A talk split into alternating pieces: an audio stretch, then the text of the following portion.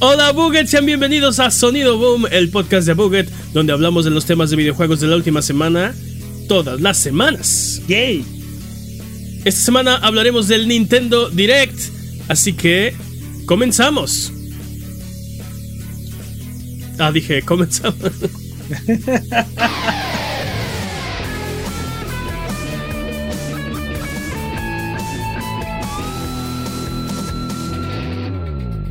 Yo soy su anfitrión, Mane de la leyenda, y el día de hoy me acompañan Jimmy Prime Forens. ¿Qué tal? Y el poderosísimo Master Peps, el amo de los videojuegos y experto en Tetris. ¿Qué de nuevo, dudes? Eh, dudes, vámonos eh, con el primer tema porque esta semana tuvimos el Nintendo Direct. Como todas las veces que hay un Nintendo Direct, no les pudimos avisar que había un Nintendo Direct porque no sabíamos la semana pasada cuando grabamos el episodio que iba a haber un Nintendo Direct. Había rumores, pero ya saben. Eh, Nunca creemos en los rumores. Lo, lo, anunciaron en Nintendo Direct y luego lo tuvieron eh, antes de que pudiéramos decirles en este podcast, pero lo que sí podemos hacer es hablar de él porque eh, no sé qué, qué, qué, opinan de este, de este Direct. Eh, creo que, creo que fue bastante, o sea, estuvo bastante robusto. A mí me gustó mucho, digo, sentí que fue eh, remake o remaster extravaganza, pero no es queja, ¿eh? eh o relanzamiento, sí. No, no, es queja, ¿eh? ¿eh? Fuera de eso, estoy, estoy muy satisfecho. Me llamó mucho la atención. Vamos a... quiero hablar de los juegos, pero deténganme si quieren hablar de cualquiera de estos juegos, porque el Nintendo Direct abrió con Grounded. Es oficial. Paren las rotativas, ¿no? Xbox se vuelve third party. ya. ya, basta. ya, por favor. Ya hablamos mucho de eso. Pero sí, dude, eh, finalmente eh, anunciado en un Nintendo, un juego de, de Xbox eh, anteriormente exclusivo, first party, en un Nintendo Direct. ¿En qué mundo vivimos? ¿Qué clase de mundo ridículo es este? dinero. Pero Todos sí, queremos dinero. Buenas noticias para, para Grounded, porque ahora va a tener la, la, comunidad de. Bueno, sale el 16 de abril, ¿no? Pero se va, se va a sumar a la comunidad de Grounded los jugadores de, de, de Nintendo y también los jugadores de PlayStation, ¿no? Ah, eh, de paso de paso. El, fíjate que algo que me, me llamó la atención, cuando Phil Spencer mencionó en su podcast este de Xbox que hicieron, que cuatro juegos iban a llegar a bla bla bla a, a, otras plataformas y que no iban a decir cuáles porque no quería como arruinarles el anuncio y la sorpresa. Y luego un miércoles cualquiera sale el Xbox Blog a decir, ah, sí, por cierto, estos son los cuatro juegos. No hubo fanfarria, no hubo anuncio, no hubo... O sea, nos, nos pudo haber dicho... Ay, perdón, nos pudo haber dicho en ese momento. Tal vez Phil en ah, ese momento no sabía. Por él, si, por, no, si por él hubiera sido, yo creo que tenían un contrato con Nintendo y habían, y habían este... Y el contrato era que Nintendo iba a hacer el anuncio en el día. Pero, pero eso no dijo. Bueno. No, pero... O sea, Tampoco el blog le ayudó mucho, entonces. Y, aparte no fue Nintendo el que lo anunció, lo anunciaron un día antes o ¿qué? ¿cuándo fue? Fue antes. No, sí. En el blog. no, fue en el direct, ¿no? No. Patraña. No, no, ¿Patraña? no, es que no sé.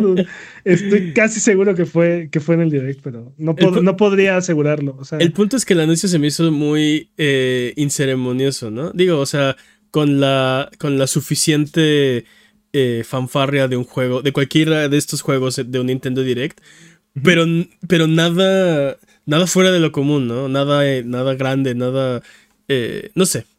me llamó la atención que dijera Phil Spencer, no, es que no, yo no quiero como... arruinar. Arruinar, ajá, pisarle los talones a ninguno de los equipos que están trabajando en los anuncios de estos juegos. Seas mamón. Pues, pues, en pocas palabras, ¿no? Pero bueno, Grounded, 16 de abril, ya está casi, casi, casi disponible. Estamos pues prácticamente en marzo, así que mes y medio más, casi. Eh, después de este Grounded, eh, mostraron Ender Magnolia.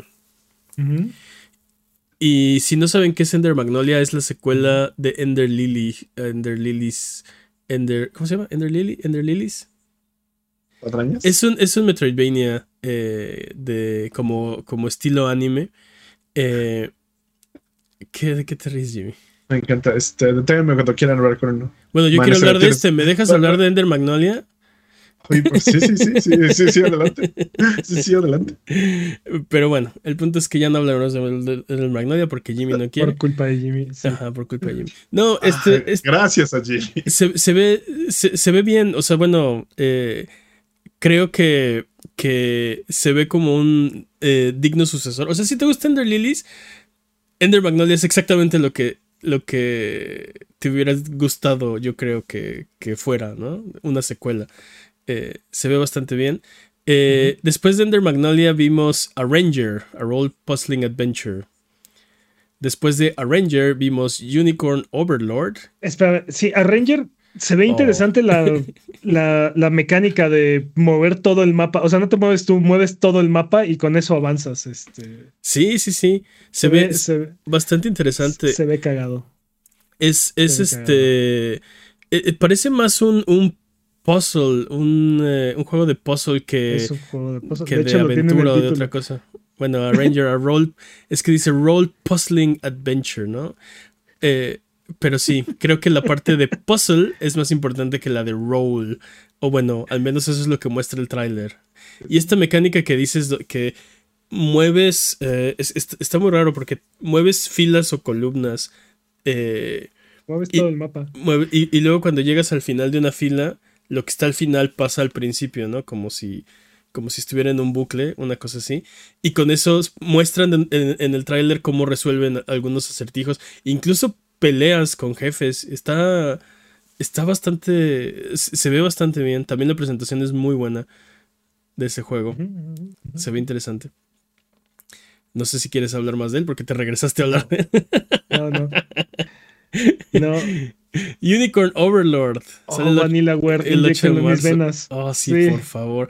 En este podcast somos fans de Vanillaware. Sí, somos- Tenemos una historia con Vanillaware muy. Eh, pues, pues no sé, qui- quiero decir. eh, no recuerdo de dónde salió nuestro ¿Qué? amor por Vanillaware. Pero. Creo que empezó. ah, Creo que empezó en el verano del 97, cuando nos besábamos atrás de un árbol. Sí. Algo así. Algo Ah, así. sí. Como ni la guarda en rayos. No, yo besaba a este, Dragon's Crown y a eh, 13 Sentinels y a este, Odin Sphere y no, no sé por qué. es- eh, eh, tengo mucho tiempo pensando que, que la gente no sabe qué es un juego de Vanillaware y como no lo saben, no les ponen atención. Creo, la gente. creo que a mucha gente le pasó desapercibido eh, Dragon's Crown, uno de los mejores videojuegos de la historia, punto.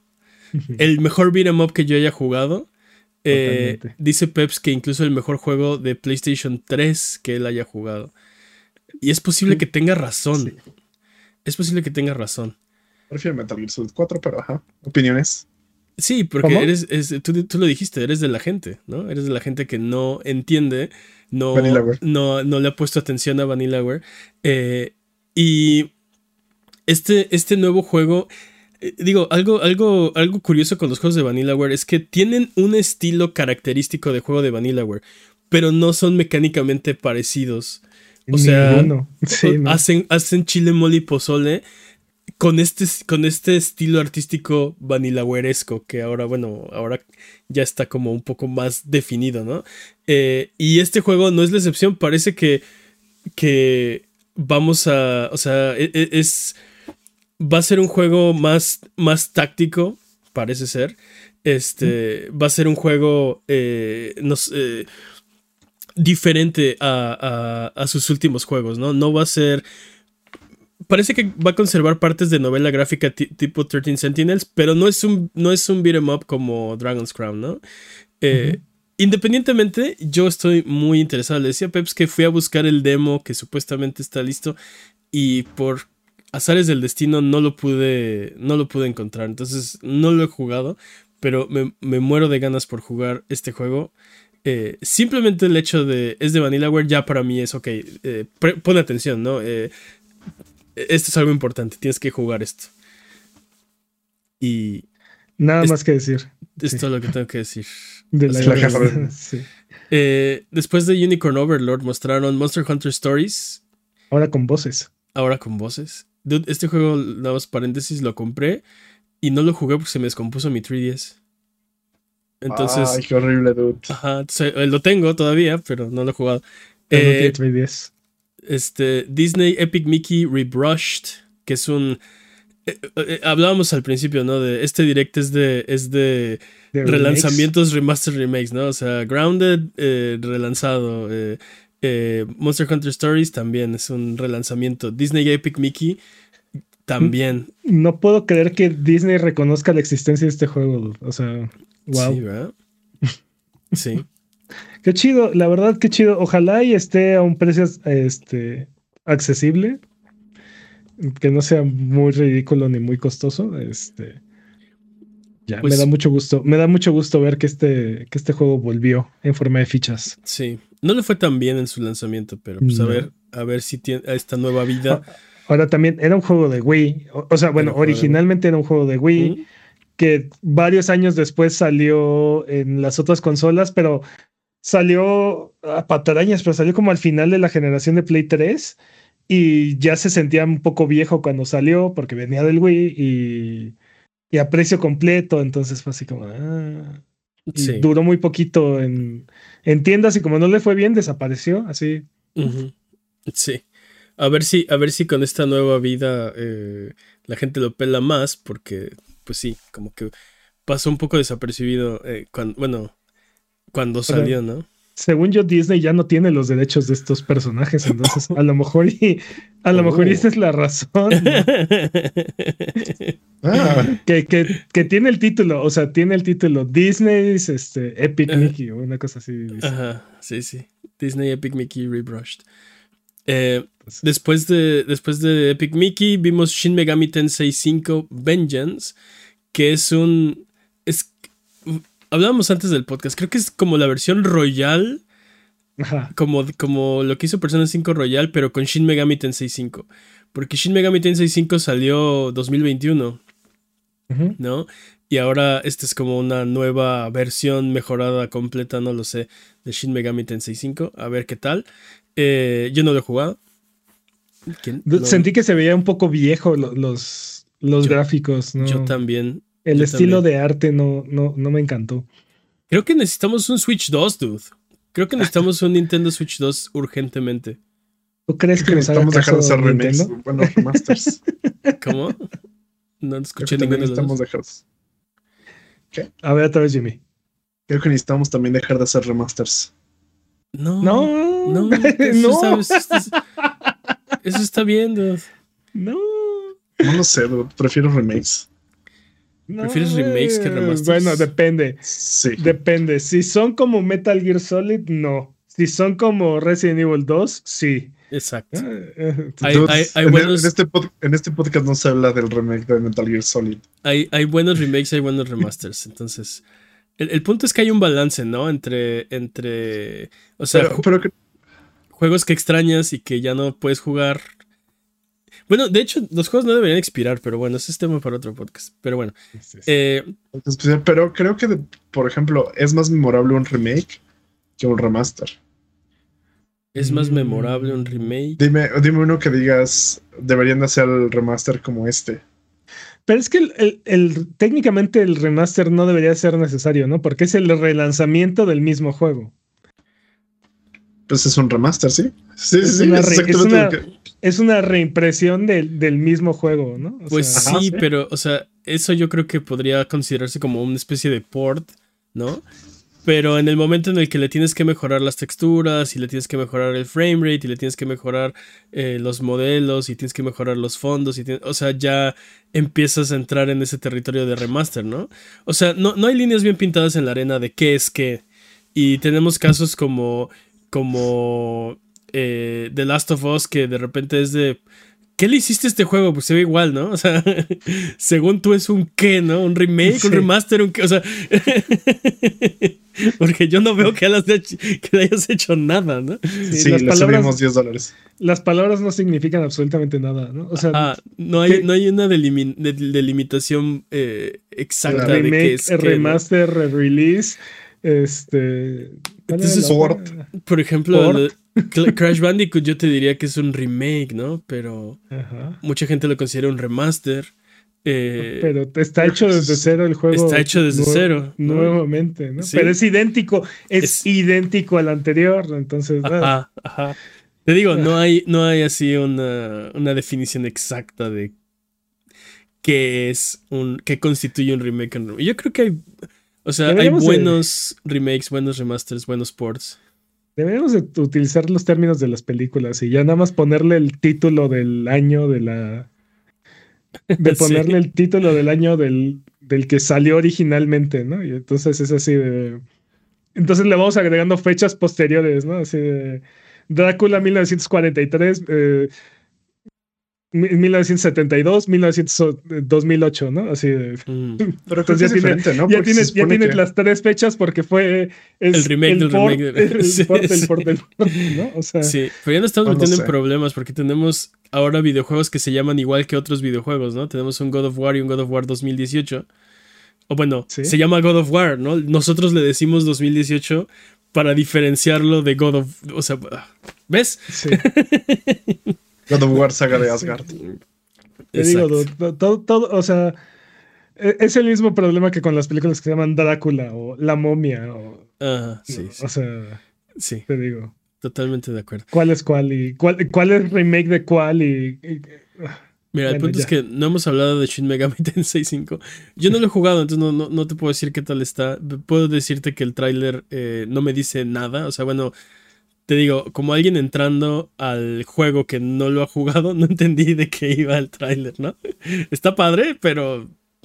pero está así, si, me, si, me, dices de qué se trató, tengo idea. Siento que Shin Megami Tensei es súper este, áspera para los nuevos usuarios. O sea, si no eres fan...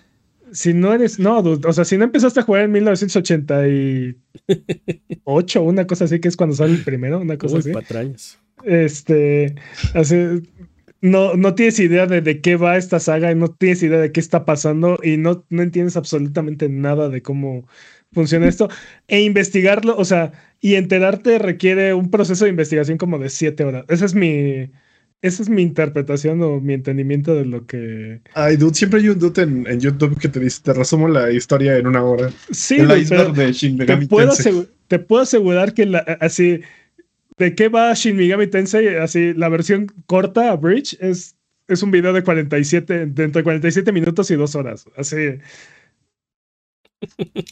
Estoy, estoy seguro que. Sí, y ese, no, creo que estás viendo bastante. Ese es el resumen que no, te explica absolutamente nada, ¿no? O sea, es nada más ponerte en contexto. Es tan resumido que ni siquiera te dice algo que necesites, o sea, ni siquiera te explica. Y te digo. Creo que estás siendo demasiado este, amable, dude. Estoy, casi seguro de eso. Estoy siendo completamente. Este. Eh, ah. Eh, o sea, perdón, que me perdonen los fans, pero no tengo absolutamente idea de qué va esta saga. Y, me, y siempre me ha costado mucho trabajo entender de qué va. ¿Y cuál es la diferencia entre Shin Megami Tensei Persona y Shin Megami Tensei la versión, o sea, bueno, la saga principal numerada, ¿no? Porque aparte hay... Sí, hay spin-offs y hay... hay spin-offs, ajá. sí, sí está complicado.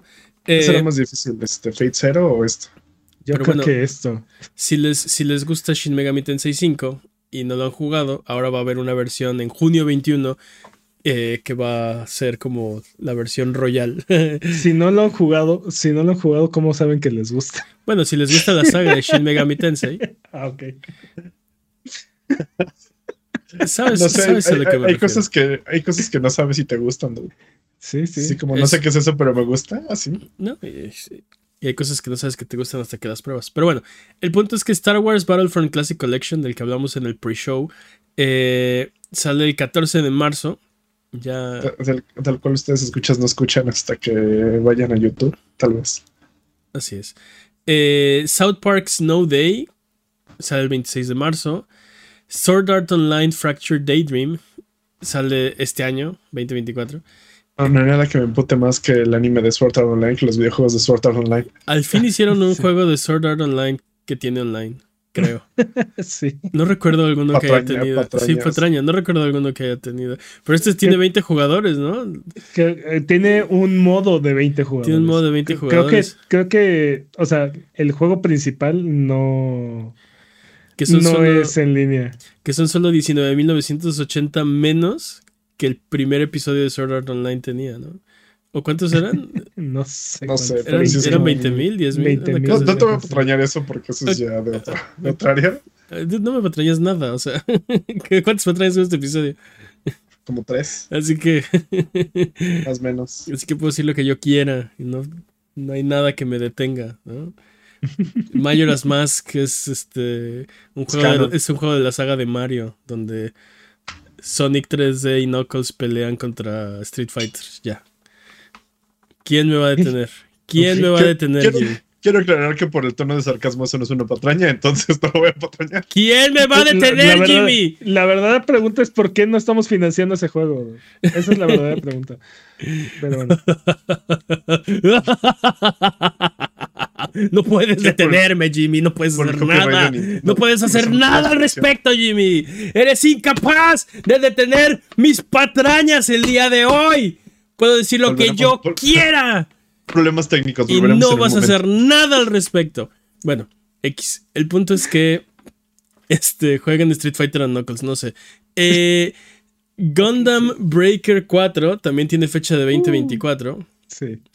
Super Monkey Ball Banana Rumble sale el 25 de junio. Se ve bien bueno, dude. Sí. ¿Sí? Se ve, se ve divertido. Sí, sí. Y aparte Siento también tiene multijugador. Yo lo vi como Siento- Super Monkey Ball. O sea, no que eso sea algo Sí. malo, pero. O sea, si, si yo te pusiera escenas de diferentes juegos de Super Monkey Ball, ¿podrías identificar este?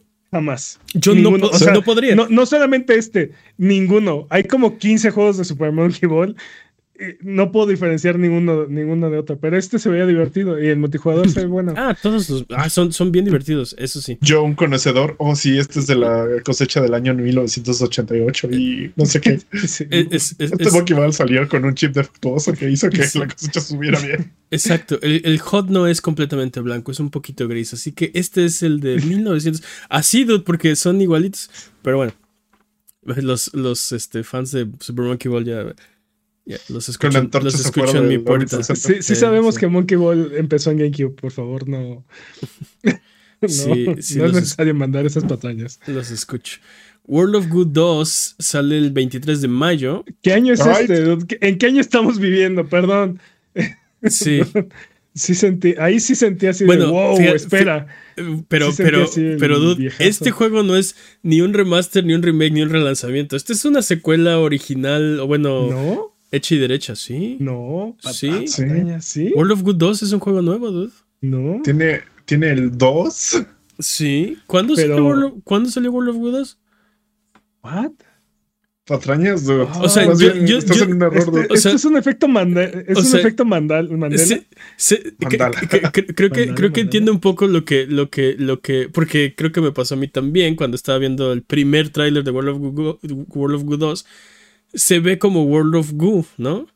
Es Pero, un- no, no, no. O sea, entiendo eso, pero. Interesante hay, que World of Goo se vea igual que se me había parecido a World of Goo hay 2. como cuatro. uh, uh, o sea, en mi cabeza existen como cuatro juegos de World of Goo que salieron en la época de, del primero. O sea, sí. es más o menos 2006, ¿no? Una cosa Yo así. solo recuerdo World of Goo.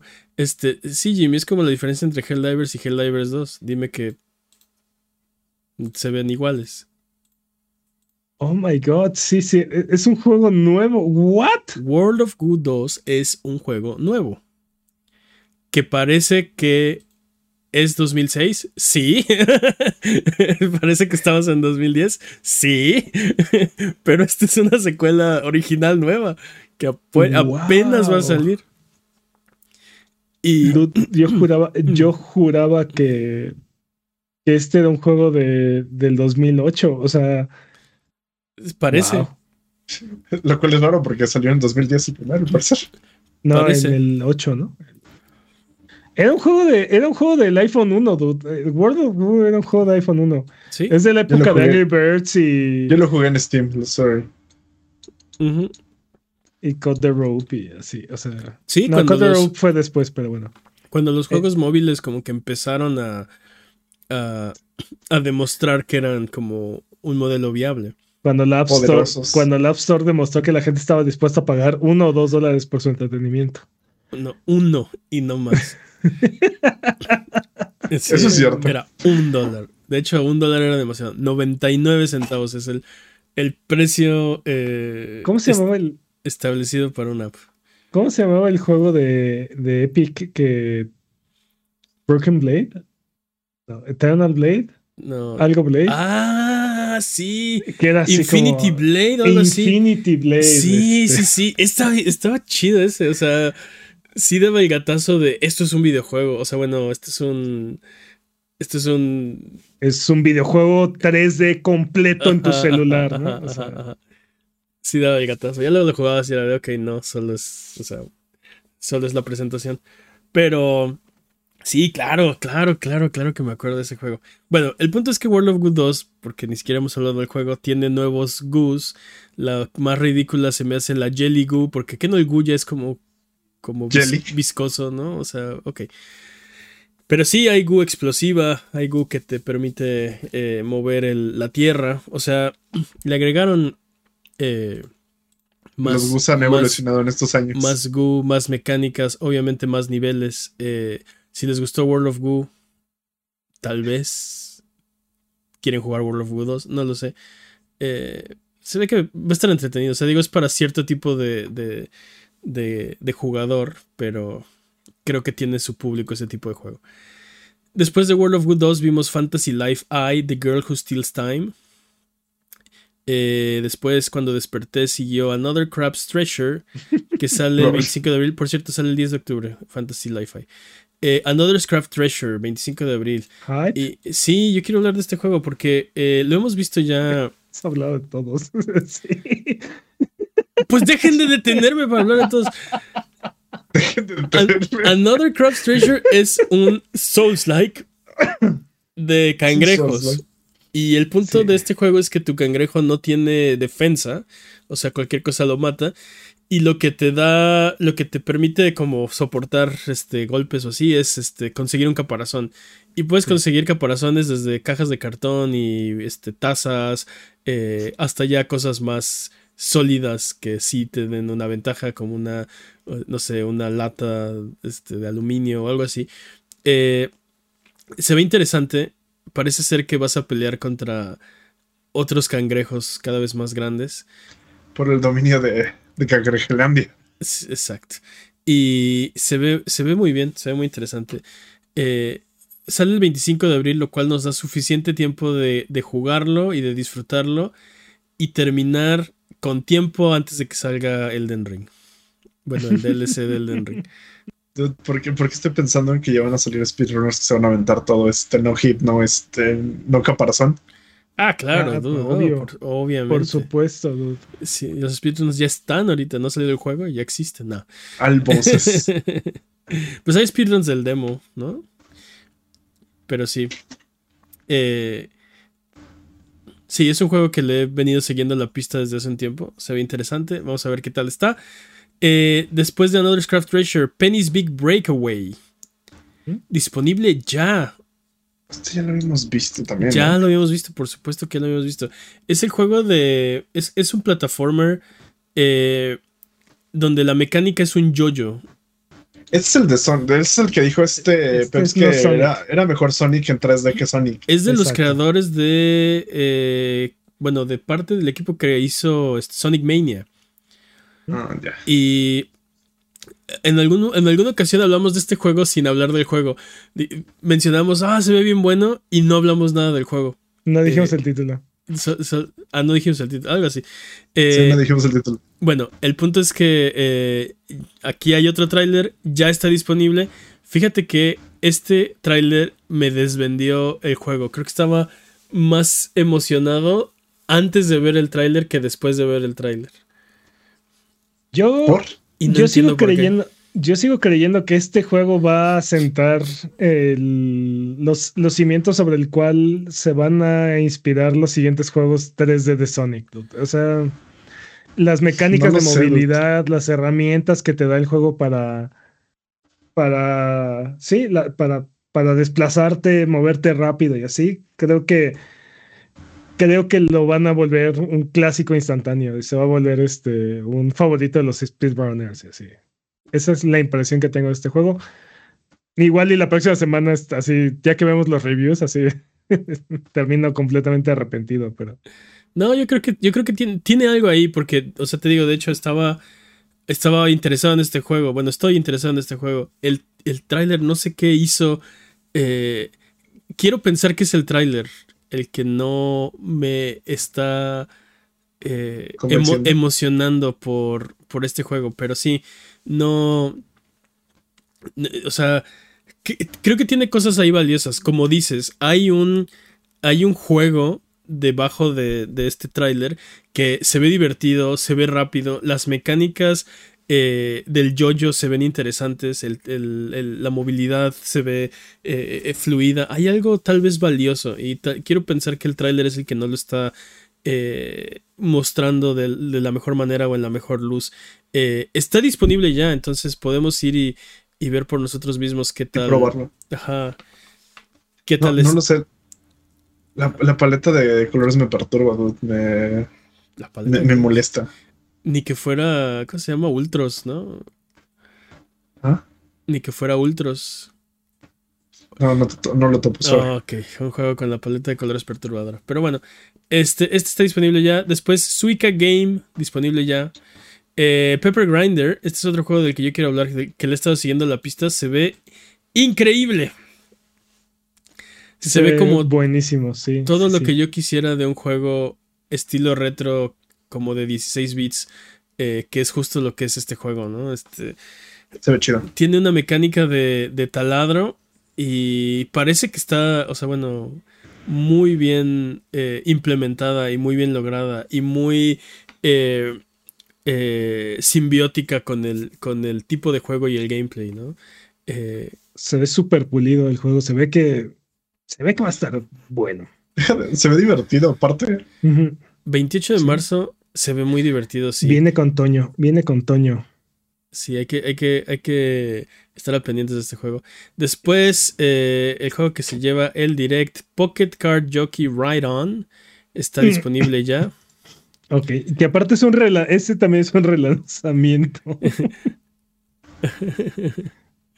Después, eh, para, para, redondear así este, este sándwich de, Direct abrió con pan de Xbox y luego tiene un montón de cosas y luego tiene otro pan de Xbox arriba y ese pan de arriba es Pentiment. También Shadow Dropeado disponible ya en Nintendo Switch y, otras plataformas. es eh, oficial, dude, es oficial. uno de, los... las rotativas. Ah, no. sí, uno de los, pues yo diría mejores.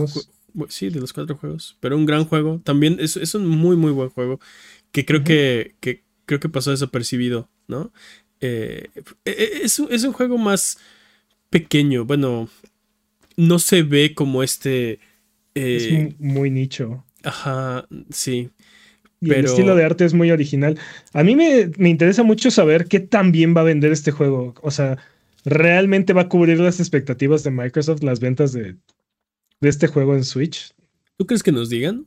Mm, solamente si vende cabrón. O sea, si vende bien. Sí, básicamente. Ajá, si vende, si vende bien, a, primera plana en todos lados y así, Phil Spencer, así de, oh sí, claro, Pentiment es una obra maestra creada con el amor y el corazón de nuestros equipos y por eso era importantísimo compartir.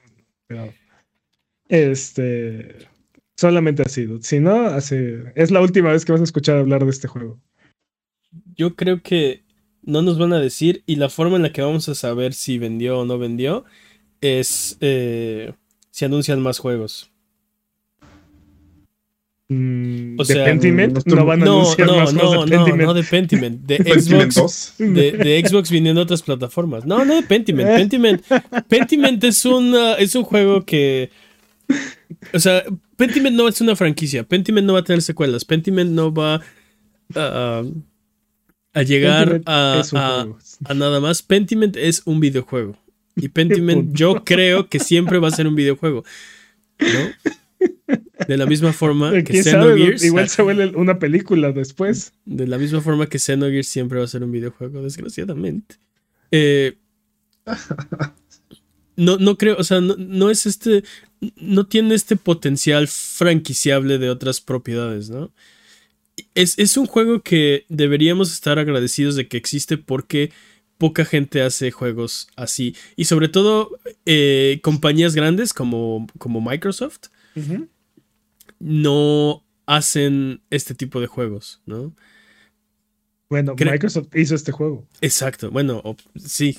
O sea, a lo que voy es que Eh, justo eso estoy diciendo, que, que ya no hacen este, o sea, compañías grandes como Microsoft ya no hacen este tipo de juegos. Espera, ¿Microsoft hizo este juego o Microsoft compró este juego? No, Microsoft, bueno. Sí. Eh, Obsidian hizo este juego. Según yo, fue aprobado y publicado con la. con. sí, con la supervisión de Microsoft. O sea, en, cualquier momento, en cualquier momento Microsoft pudo haber dicho y me cancelas esta porquería porque no, no es franquiciable, ¿no? Sí, exacto. Esto, esto no va a dejar dineros. O sea, esto lo están haciendo por amor al arte. Exacto. No, lo sé, no dijeron eso con este. pero bueno. no, porque pensaron que ese era franquiciable, pensaron que ese iba a pegar, pensaron que, o sea, que iban a tener. ¿Pensaron mal? Eh, pues Redfall. Ah pensaron que iban a tener temporadas y pensaron que iban a tener expansiones y pensaron que iban a tener secuelas y pensaron que... por eso hicieron Redfall. Todavía no cumplen el roadmap de lo que venía eh, incluido en la edición especial. O sea, en, la, versión deluxe del juego todavía no cumplen con lo que venía en esa caja. Sí, pero, pero, pero, pero, o sea, ¿crees que no lo hicieron? O sea, ¿crees que no hicieron Redfall pensando en, eh, o sea, Digo, obviamente no, nunca sabes cómo va a salir el juego al final, pero creo que la idea inicial era, vamos a hacer este juego eh, porque tiene potencial de venta, tiene potencial, no, de venta, sino de, te digo, de, franquicia. Pentiment no es un juego así. Ajá. Sí. Y ya, y las compañías grandes, lo que estoy diciendo, y que Jimmy no está de acuerdo, o no sé quién no está de acuerdo, es que las compañías grandes ya no hacen, no hacen este tipo de juegos. Pero Microsoft hizo este juego. Lo sé. No, no, no. ¿Por qué las dos cosas no pueden ser ciertas? Las compañías ya no hacen este juego. Microsoft decidió hacer uno de estos juegos. Y creo que debemos celebrarlo por eso. Y no, pero no solamente hizo este, también hizo Hi-Fi Rush y. Hi-Fi Rush es franquiciable. Y va a tener secuela. ¿Cuánto? O sea, sí, pero también pudo haber sido uno de estos juegos que le gusta, le gustó nada más a un nicho. No, o sea, lo que voy es.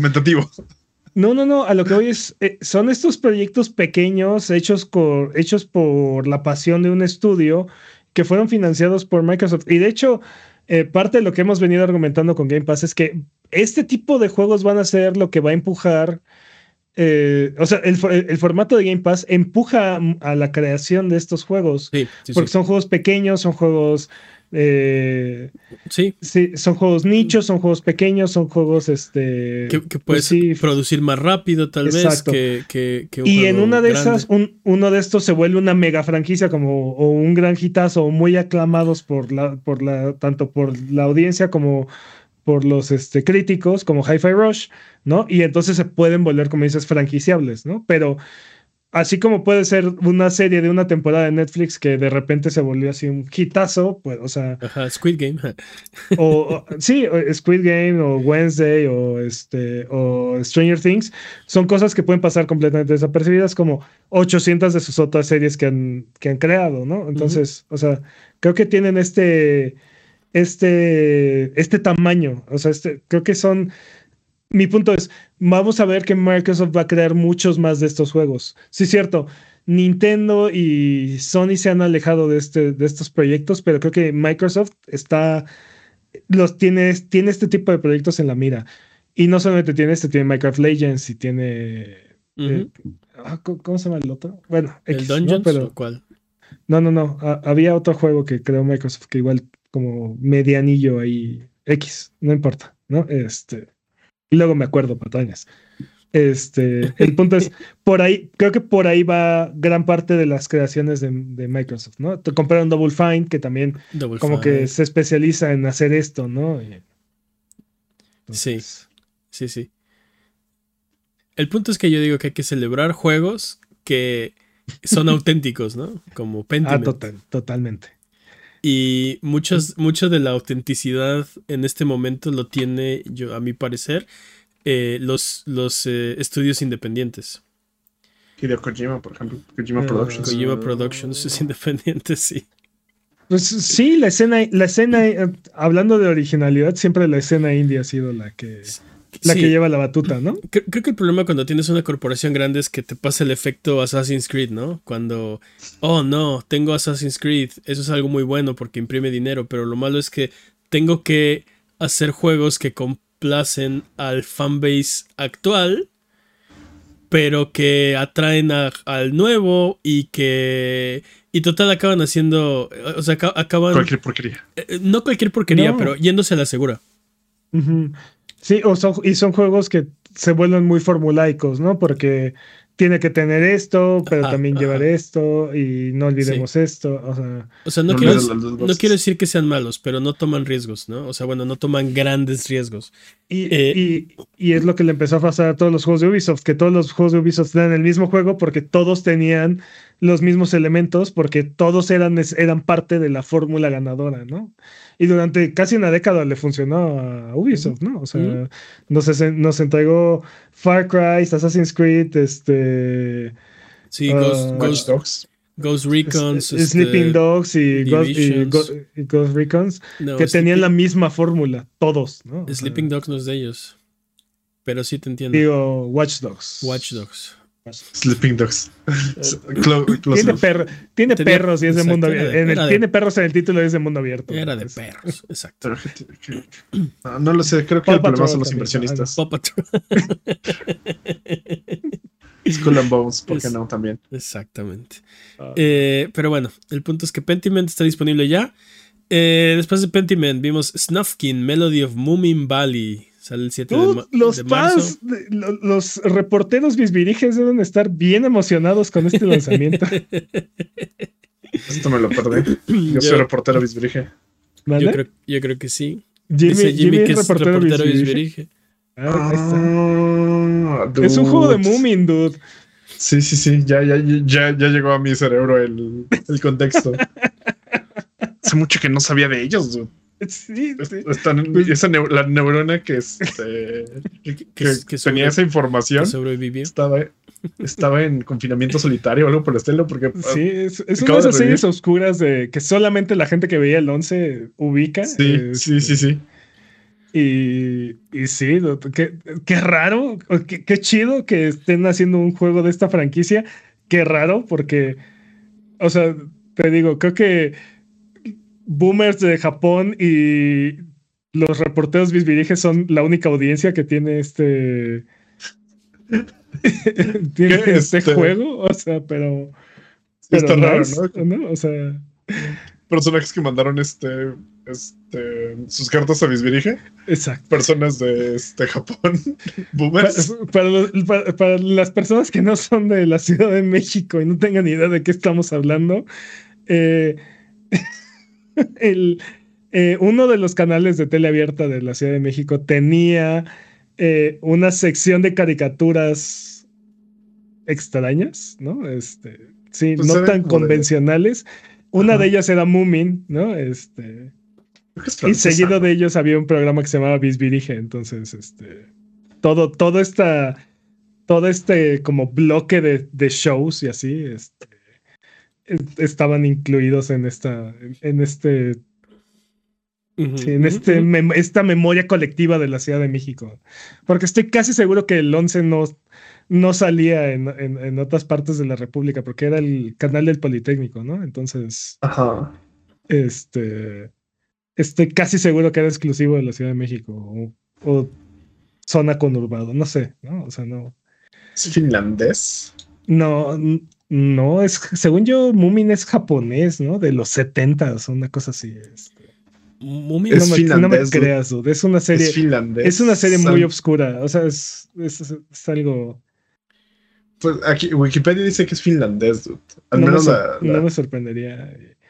Y bueno, para los que no conozcan, Moomin era una serie de criaturas narizonas blancas que hablaban sobre la amistad y cosas así. La verdad es que no recuerdo el mensaje, pero son los personajes son muy característicos. Tonterías. Sí, amistad y tonterías. es que las interacciones eran, eran raras, o sea. Eran como muy wholesome. Eh, ajá. Eran muy sanas, pero tampoco eran como yo sentía que no era como hablaban los humanos normales. O sea, si la gente normal no se habla así, no, no, no. Es que son sí, ¿Por qué no se están escupiendo, no? ¿Por qué, ¿Por qué se agarraron, a, ¿por qué se agarraron a golpes? ¿no? Sí. ¿Por qué no le escupió en la cara al otro, no? ¿Por qué no le dijo chusma? No, no. No sé, no, no. Sí, ¿cuál de ellos es el fifi, no? Técnicamente todos ellos, ¿no? No sabría cómo. No, porque vivían en un bosque. Era como una especie de comuna, duda, ¿no? vivían en un valle, tenían su propio valle. Pero era como, te digo, era como una especie de comuna, porque todos trabajaban para todos y todos eran muy amigos. No sé, e, en fin, el punto es que los reporteros Bisbirige deben estar muy felices. En este Finlandia. ¿no? Sí, Finlandia. Sí. ok. Eh, pues felicidades. Sí, exacto. Después de Snufkin Melody of Moomin Valley, que sale el 7 de marzo, vimos Contra Operation Galuga. O Galuga. bien. O sea, por un lado es contra. por el otro lado es Konami. Ah, sí, no. Sí. ¿Qué, pesa más? No, no, creo que, creo que pesa más el lado de Konami. Creo que pesa mucho más el lado de Konami. Ah, Aparte, no está bonito el juego. O sea. Se ve bien. O sea, yo lo vi bien, pero es Konami. O sea, se ve contra. Se ve. eso te lo doy. Se ve aceptable. No se ve bien. O sea. Aceptable no es bien, muy bien. Sí, no, no. no es, es, es, rara, pero... tolerable, dude. Es. No, no se ve cómo, ¿cómo se llama el, juego de contra que salió hace poco que era, que era una basura. Este. Oh, este, ¿Cómo se llama? Rogue Ops o una cosa así. Sí, Rogue Ops, algo así. Algo así, ajá. O sea, no es ese nivel de basura, pero no está a la altura de. Del, del contra original. De Hard Cops Uprising, que por ejemplo sale para Play 3. Este, Hard Cops Uprising, ajá. No, no, no, se ve, no se ve ese nivel de, de de, de calidad. Entonces. Uh, uh, uh, Después de Contra vimos Kingdom Come Deliverance Royal Edition. Sale el 15 de marzo. Este juego debió haber salido hace. debe ser como su cuarta o quinta edición. Sí, iteración. Sí, sí. Em, Tales of Kensera Sao sale el 23 de abril. Se ve bien. Demon Slayer Kimetsu no Yaiba Sweep the Board. Sale el 26 de abril. Yo no entendí qué era este tráiler. Es era como un juego de este, Dance Dance Revolution, pero versión. Sí, es, como un party game de Kimetsu no Yaiba. Pero... Es como un Mario Party de. Creo que bueno, es, que... es impresión Sí, creo que tienes que ser un poco fan, ¿no? O sea, de, de Demon Slayer. Supongo, digo, todos los juegos que están hechos de algún anime tienes que ser medio fan, ¿no? Porque aparte la calidad no, no siempre va. No siempre va de la mano con el juego, ¿no? Este, y luego vimos, yo creo que el, el anuncio más grande, bueno, fuera de los juegos de Xbox, ¿no? Eh, colección de juegos de Rare están disponibles en los servicios de Nintendo Switch, Switch Online y en el Expansion Pack. Por fin ya este, dejaron ver a su hijo después de tantos años. el hijo pródigo regresa a casa. Sí, estoy muy emocionado por Battletoads, Battle Maniacs. Sí, Snake Rattle and Roll y RC Pro Am de Nintendo. A mí me encantaba RC Pro Am. A mí Snake Rattle and Roll me encanta ese juego. Tiene los controles más raros del mundo, pero es una chulada. Sí, Creo que es, que es como, es como asimétrico, o sea, está, la cruceta está como en diagonal, ¿no? Es como isométrica, si la vista es isométrica y como dice pues la cruceta está en diagonal. Piensa en Mario RPG de, Super Nintendo, así. Eh, yo, pensaba como en Marble Madness, eh, también tiene como unos controles parecidos, ¿no? Ajá, exacto. Eh, y de Super Nintendo, Battletoads Battle Maniacs y Killer Instinct. Dude, Killer Instinct de Super Nintendo estaba tapado en el Super Nintendo. No había otra forma de jugar esa versión. Eh, Así es. Ay, chido. Y aparte es un juegazo, por cierto. Sí, sí está bien chido. No sé, si es, no sé si es la mejor versión de Killer Instinct. Creo que yo tengo el soundtrack por aquí. Sí, casual. ¿Qué hace? Sí, sí, sí, Ah, sí, lo saqué para desempolvarlo el otro día y mostrárselo a un amigo. ¿no? ¿Se acuerdan? ¿Se acuerdan cuando salió Killer Instinct que no sabíamos cómo describir qué gráfico? Ah, ahí está el soundtrack de Killer Instinct, ok. Casual. Y, aparte de, y aparte de tus consolas de PlayStation, ¿tienes cómo reproducir ese disco? Sí, mi compu tiene lector de disco. Ok. Oh, por Dios. Lo puse, lo, lo puse, lo estuve escuchando. Eh, te, digo, fue un amigo de su casa y dijo: ¿Quieres escuchar este rolón que, me, que, en mi cabeza desde que desperté? Deja busco mi disco de Killer Instinct. Sí, casual, aquí lo tenía.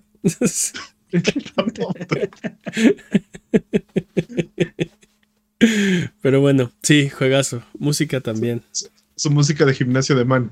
Les decía, les decía, ¿se acuerdan cuando salían estos juegos que no sabíamos cómo describir los juegos hechos con renders 3D? Ajá, como 2.5, ¿no? Bueno, pero eran, gráficos pre-rendereados. Ajá, pero decíamos, ¿cómo, ¿cómo, qué es esto, no? O sea, que lo más parecido era decir que era plastilina. Y de hecho, por eso hay varios juegos que se llaman así, ¿no? Como Clay Fighters y. Clay Fighters. Este, Claymaker. Había uno que se llama Claymakers, una cosa así. Pero bueno, de Super Nintendo, ¿no? Bueno, no me acuerdo. Sí, sí, exacto. Es que en esa generación no sabíamos cómo describir. O sea, por ejemplo, cuando veías los gráficos de Donkey Kong Country. Donkey Kong Country. Mm. ¿qué, Hablando de Rare. ¿Qué era estos, no? Porque no eran pix, no era, no eran pixeles, no eran gráficos, este no eran, no eran. Sí, no eran sprites. no eran sprites. No eran sprites y tampoco eran este polígonos como Star Fox o así, ¿no? Entonces, así de. Qué, bueno. ¿Qué demonios es esto? Pues eran prerendereados. O sea, bueno, pues, eran. Ahora ya lo sabemos. Ahora ya lo sabemos, ya lo entendemos. Pero en aquel entonces era así de. ¿Qué demonios era? ¿Qué demonios es esto? ¿Cómo hicieron esto? En esa época te digo que íbamos a pasar a, a los gráficos en 3D y yo no me los podía imaginar. No podía imaginarme cómo era en 3D. O sea, cómo iba a ser un videojuego en 3D. Y lo Virtua Fighter era el, el máximo exponente de. Ah, pero esto, te estoy hablando antes de Virtua Fighter. O sea, íbamos a pasar a consolas 3D, ¿no? Estábamos en era de Super Nintendo, ¿no? Antes de. Y hablaban las revistas, este, porque en ese entonces, pues, era la forma de de, entenderlo, ¿no? De, sí, este juego y es en 3D y entonces puedes moverte en este otro plano y no lo podía entender y así lo que yo pensaba, eh, eh, les he contado esta historia de el juego de los Power Rangers donde tienes como dos, eh, es un beat'em up pero puedes cambiar entre fondo y frente. Tienes dos planos, ¿no? Ajá, tienes dos planos. Ajá. Como Fatal, como Fatal Fury también, ¿no? Que podías brincar hacia el plano atrás.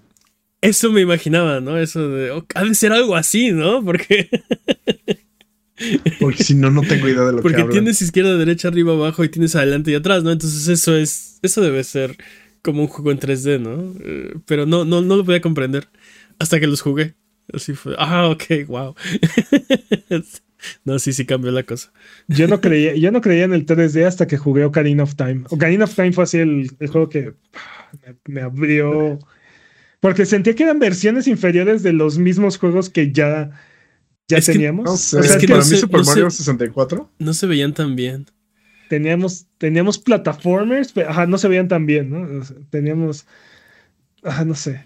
Sí. Pero Karina of Time para mí cambió todo. no, Mario 64 a mí no me gustaba Mario 64, no me gusta. A mí me encantaba la, la, variedad de brincos que tenía, así que ya no era como el clásico porque yo venía de jugar Super Mario World, entonces para mí Super Mario 64 sí fue como un gran salto. y creo que lo me... Salto. Pero yo, estoy, de acuerdo, porque eh, como que los sprites eran muy expresivos, muy detallados y, o sea, ya llegamos a un nivel donde, por ejemplo, tienes un juego como Yoshi's Island, ¿no? Donde es hermoso y luego brincas a, así de, no, olvida Yoshi's Island, mira a Mario, ¿no? Bésalo, ¿no? Así de, se, ve, se ve horrible en comparación, ¿no? Este Mario. Jálale la nariz. No, y aparte, o sea, por ejemplo, los niveles perdieron estructura eh, porque se volvían como ah, abiertos en lugar de ser. Este, sí. Perdieron estructura, perdiste todos los power-ups. No hay. En Mario 64 no, hay, no hay power-ups hasta el claro Que sí. Hasta el nivel 5, dude. O sea, una cosa así. En el nivel 1 sí está la gorrita de volar. Bueno, no tienes, 10 estrellas. No tienes la gorra de volar hasta que no tienes 10 estrellas y, en, y volteas a ver al cielo en el. En el Sí, nivel. En el, centro del castillo, volteas a ver al cielo ah. y te lleva a un nivel donde tienes que Aprender hacer todo un reto para desbloquear las la, la no, tienes que presionar un botón, no es tan, tan retro. O sea, bueno, a lo que voy es, a lo que voy es, no es de, no es de te encuentras un bloque y ya tienes un power up, ¿no? Que es lo que pasa en todos los Mario Bros. Mm. en los primeros en el nivel 1. 15 segundos, ¿no? O sea, ah, siempre hablando todo con su ñoñez. No, te estoy, te estoy transmitiendo la frustración que me generó Mario 64. Pero para mí, para mí el problema, Mario 64 a mí sí me gustó. El problema era, o sea, entiendo lo que dice, a mí también me pasó, los gráficos en 3D eran feos. Fueron feos mucho tiempo, mucho, mucho y aparte, tiempo. Mario 64 es uno de los mejores ejemplos, ¿no? Pero así como o sea, por cada Mario 64 habían 80 juegos que se veían horribles y se controlaban peor. y, no, para, mí, para mí el, punto de inflexión fue cuando empecé a jugar cosas que no se podían hacer en el hardware viejo. O sea, cosas que no podía hacer el Super Nintendo. Por ejemplo, Resident Evil, ¿no? ¿Estaba bonito? No. O sea, los, los, los modelos de los personajes, o sea, no, no estaban bonitos.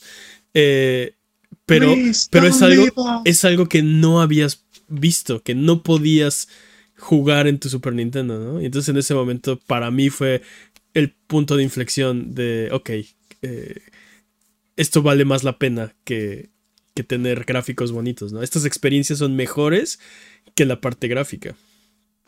Ah, sí, las actuaciones. Sí. No, don't open that door. o por ejemplo, para mí, para mí juegos como Symphony of the Night, que en teoría debió de haber podido existir en el Super Nintendo, pero, pero no. ¿En teoría tú crees? Pues, yo lo veo ¿eh? muy complicado. Super, Metroid y Symphony of the Night, o sea, no son no son radicalmente diferentes. Pero creo que Symphony of the Night está mucho más pesado por el simple sistema de, de leveo creo que es mucho más complejo que Super Metroid por mucho. O sea, no, no veo esa cosa corriendo en un Super Nintendo. No, no hay forma de que esa cosa corra en un Super Nintendo, ¿no? Pero, pero a mí ese, juego me vendió, me vendió el PlayStation 1 ese y. Oh, sí, sí. y Final Fantasy Tactics. Que también es un juego que técnicamente pudo haber existido en el Super Nintendo, porque. ¿Cómo, va, a poder existir en el Super Nintendo? el Super Nintendo existe en el Super Nintendo. Relájense, relájense un chingo. Tactics Sword existe en el Super Nintendo y es técnicamente es la precuela de ese juego. Así es que. No, Five Me. Respiren, respiren. No. Sí, sí, exacto. Vamos afuera y vamos a. Esto lo arreglamos a golpes, Peps. Eh, vamos. Mira, Symphony of the Night simplemente el, cuarto de guardado no, no se puede hacer en Super Nintendo ah, sin, hardware adicional, ¿no? O sea, necesitarías el chip Super FX 15. Pero estás de acuerdo que esa animación es completamente innecesaria, ¿no? Es innecesaria, sí. Pero no es el único. No es el único, No es el único objeto 3D del juego. Pero bueno. Eh, y en el caso de Tactics, todos los escenarios son 3D. O sea, sí, pero también. Pero existe una forma de hacer ese juego en Super Nintendo, pero, pero está mejor hecho en, está mejor hecho en PlayStation, ¿no? O sea, no sé si estás sobreestimando el Super Nintendo o estás este, no, no, mi punto, no, mi punto es, mi punto es, esos juegos, o sea, esos juegos existían, juegos similares existían en el Super Nintendo, fueron mejorados en PlayStation 1. que no es, no es el sentimiento que tenía con la mayoría de los juegos 3D de, de principios de la generación. Es, ese es mi punto nada más. ¿no? O sea, vimos muchos ejemplos donde por hacerlo 3D eh, no, servían, no, servían los controles, las gráficas eran horribles, no, no, no, era, no era una buena experiencia, pero era 3D. ¿no? O sea, ¿Sabes qué juego creo que me gustó más cuando así se movió a 3D? Tanto F0 como Mario Kart. Ah, F0, sí, estoy completamente de acuerdo. De hecho, Mario Kart no es el salto a 3D, sino el hecho de agregar más jugadores. Creo que fue. ¿A qué te refieres con agregar más jugadores? Sí, es que puedes jugar de 4 en vez de 2. De 4, exacto. O sea, no, es mm. tanto, no es tanto el 3D, que sí. O sea, sí. yo, Block, City, es el mejor mapa de. Perdón, de, Mario Kart. Eh, pero creo que, o sea, pudimos haber tenido una versión 2D de Mario Kart de cuatro jugadores que también hubiera sido una completa revolución. No lo sé. Mario Kart 64 me gustó, pero se me hacía, o sea, como muy apagado de colores. Todo, todo, o sea, los colores completamente... Es que no sacaste el Rainbow Road. Es la paleta, de, no, es la paleta de la consola, o sea. Sí, sí, sí. todo, todo, en, todo en el 64 se ve borroso y opaco, así. Exacto. O sea, es, se y ve por eso como más, por eso Mayoras más luce. No, no, también Mayoras más sufre, sufre ese problema. Sí, menos, pero, ese, juego es gloomy, pero también sufre ese problema. Sí, todos Es que ese juego es muy gloomy, dude. Ese juego es como muy este apagado justo. incluso juegos como que tienen que ser coloridos, o se supone que son coloridos como, ¿cómo se llama este? El de Shake Shake, eh, Mischief Makers. Mischief Makers. Makers. Sí. No, creo que de los juegos más coloridos del 64, creo que Mario 64 y Banjo Kazooie eh, utilizan bastante bien la paleta de colores. Pero, o sea, bueno, son colores como más brillantes, ¿no? Este, pero, pero en general, toda la paleta del, del 64 es es borrosa, es este, es opaca, es este. Sí, te odio. no, se ve como apagada. Se ve como, sí, se ve como rara. Sí, entonces. Así, como la, así como la de Play 3 se ve como café, es como marrón, tirándole como marrón toda la paleta del, del Play 3. La del 64 era como apagada, como. Como grises, ¿no? Como grisácea, ajá, como. Y como no, o sea, como que los colores tenían baja, baja intensidad, ¿no? Sí. No, sé cómo describirlo. No estaban tan saturados. Exacto. bajo contraste. Pero este. Solo, solo quería hacer un comentario más. Creo que lo mejor que nos trajo Karina of Time fue como este tipo de cinemáticas. Como que las cinemáticas que empezó a hacer me gustaban más. Cómo empezó a narrar cosas con. Dude, Ocarina of Time está atrasadísimo en todos los sentidos del mundo. O sea, yo sé que les encanta Ocarina of Time, pero yo no me voy a cansar de decirlo. Brave Fencer Musashi hizo Ocarina of Time mejor meses antes de Ocarina of Time. Y ni siquiera, o sea, bueno. ¿Quién? no están listos para esa conversación. ¿Quién? Exacto, exacto. Exactamente. Pura ignorancia. no sé. No sé, yo no tengo la culpa de haber elegido el mejor juego de todos los tiempos del 64. Sí, creo que sí es el mejor juego del 64, ¿eh? Pero bueno. X, esa es otra conversación. Yo tengo, yo tengo otros favoritos, pero ajá. Esa es otra conversación. Y F0, F0, el salto a 3D, el F0 sí fue brutal. 60 frames. 60 este, frames. Ese juego, ese juego corrió muy bien. Es una locura. ¿Eh? Ese juego es una locura. Pero bueno, eh, colección de Rare disponible ya en. Ah, ninguno de estos juegos que mencionamos está en la colección de Rare. exacto. Eran Snake Rattle and Roll. y, Snake Rattle and Roll. Ajá. Y si tienes el expansion pack, eh, Blast Corps, ¿no? Sí, que, qué juego tan raro, por cierto. Sí. es un juego en el que estás escoltando una bomba atómica. Eh, fuera de control. Y entonces tienes que hacer todo en su camino para que no choque y explote. Entonces. Puede destruir todo en su camino para evitar la destrucción que haría si algo toca su camino. Exacto, sí, sí, sí. Eh, ya para terminar, Endless Ocean Luminous llega el 2 de mayo. Vámonos. Tiempo. Dudes, calificación del direct, ¿qué les pareció? Me gustó. Ay, Un- yo, daría, yo le daría un 0 de, ser- de 10. Yo creo que es un 8 bastante sólido. O sea, hay un poco de todos, pa- hay un poco de todo para todos. eh, sí, eh, se ve bastante, se ve bastante bien. Quiero- Nada revolucionario, prácticamente nada que no supiéramos, Sí, pero bien. quisiera darle un Sólido. 8, pero mucho, mucho remaster, mucho remake. eh, como dices, ¿no? Mucho juego que ya sabíamos o que, o sea, ya habíamos visto antes. O que ya habíamos jugado. Ningún anuncio grande. Digo, obviamente lo de, lo de Xbox es- grande, pero no son juegos grandes, ¿no? O sea, bueno, son. O sea, Pentiment no va. Sí, no, va a ven- no va a vender consolas. no. No va a vender consolas, Grounded tampoco. Ya no lo, no lo hizo, por ejemplo. Uh. Eh, te, te digo, quisiera darle un 8, pero no. Creo que. Creo que 7. ¿Tú, Jimmy? Ya, ya dije, este, puedo darle un 0 de 10 Hillstorms o, o, este, dos, un, un, un World of War 2 y un Battletoads Battle Maniacs de 10. Ok. Sí, Uh, me parece bien. parece bastante sólido. Así es. Eh, vamos a lo que sigue. Pero antes de eso, si tienes alguna pregunta de lo que sea, recuerda que estamos en redes sociales como Abuget o estamos en eh, abuget.com diagonal Discord. Ese es el link a nuestro Discord. Es- recuerda que Sonido Boom es tu podcast y puedes conversar con nosotros de lo que tú quieras. Vámonos con el speedrun de noticias. Ah, me temía esto. Y, y de hecho, de hecho lo, lo revisé.